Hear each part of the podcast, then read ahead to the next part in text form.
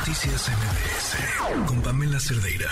¿Se imaginan la posibilidad de tener una ley general de cáncer, la posibilidad de proteger hoy a todas esas personas que están enfermas en pues plena desprotección por parte del Estado. Le agradezco muchísimo a Elisa Puente, directora de Fundación CIMA, que nos acompaña en la línea. ¿Cómo estás, Elisa? Muy buenas noches. Hola, Pamela, ¿cómo estás? Gracias, Gracias por, acompañarnos. Oye, a ver, cuéntanos, ¿qué, ¿qué es lo que se está haciendo? Mira, estamos reuniendo ya con esta sesión de trabajo que tuvimos el día de hoy en el Museo Tamayo a más de 50 voces, entre ellos eh, sociedad civil organizada. Hemos creado una comisión donde estamos 15 organizaciones de la sociedad civil, que somos las que estamos impulsando la creación de esta ley general de cáncer para México, que contenga un plan nacional con la idea de que obviamente sea obligatoria y además transeccional para poder eh, afrontar el, problema que implica el cáncer de una manera estructurada, ordenada y que bueno no tenga eh, tenga el blindaje de que para ser modificada eh, cualquier eh, proyecto, estrategia que, que de manera nacional se, se mm, establezca para afrontar el problema del cáncer, pues tuviera que necesariamente hacerse con los mecanismos legislativos y no nada más eh, por el cambio de una administración entrante. Hoy por hoy está sumada la academia, eh, los médicos, la asociación, eh, la, sociedad civil organizada, como te, como te, como te comenté, los senadores de todas las bancadas están trabajando con nosotros eh, eh, en la creación de, de esta ley y ya vamos a empezar a trabajar también con los diputados, entre otros sectores. Oye, muy bien, han, han logrado juntar entonces un grupo muy interesante. ¿Se han puesto una fecha límite para tener esta, mm, este proyecto terminado y que pueda presentarse legislativamente? Fíjate que estamos avanzando bastante bien. Hoy concluimos la segunda fase. Eh, entre fase y fase, la primera la tuvimos el 12 de septiembre en el Museo de Memoria y Tolerancia.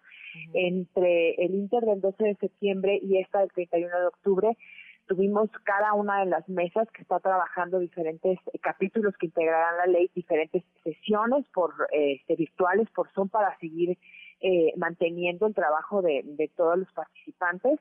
Y estamos eh, seguros que para finales de noviembre, de este noviembre, tendremos el anteproyecto de ley que ya estaremos rebotando con los senadores de cada una de las bancadas para que nos ayuden a eh, perfeccionar este anteproyecto de ley que para finales de enero estaremos ya eh, socializando de una manera más eh, pues más grande y, pensamos que ya podemos estar trabajándolo con los diputados. Igual Pamela no no necesariamente es una fecha en la que tengamos ya como para, para eh, que podamos ingresar la iniciativa de, ley como tal, eh, porque no queremos apurarnos y, o presionar eh, con una fecha para poder terminar los trabajos de manera lo más completo posible, pero ya estamos hablando, estamos hablando de un anteproyecto para finales de este mes.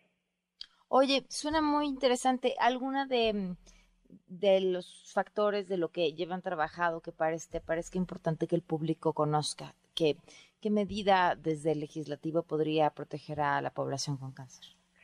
Mira, por ejemplo, el Plan Nacional. Tuvimos ya esfuerzos para un plan nacional eh, en el último en el último trayecto, eh, inclusive fue publicado en el diario oficial de la Federación el último eh, este año de la administración anterior.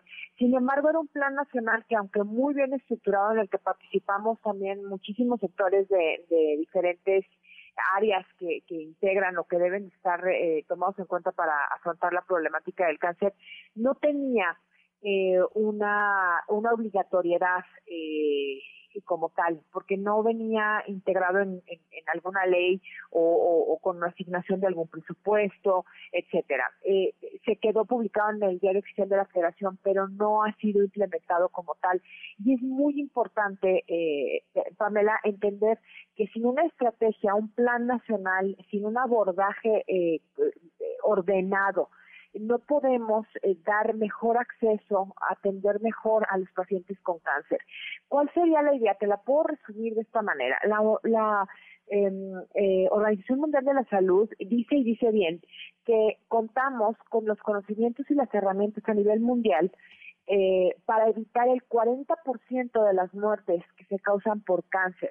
Sin embargo, el no tener eh, planes nacionales, leyes y este tipo de estrategias que, que nos manten, que se mantengan además a través del tiempo, sí siendo actualizadas y siendo ajustadas, pero no no no siendo dejadas a un lado y, y vuelta a comenzar con todo de una nueva cuenta, eh, hacen que no podamos eh, tener estos beneficios.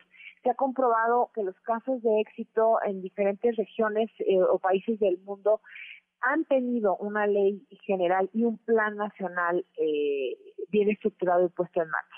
En esta ley que estamos trabajando, el plan nacional está adentro de la ley, contaría con obligatoriedad y nos daría este marco estructurado del que te estoy hablando.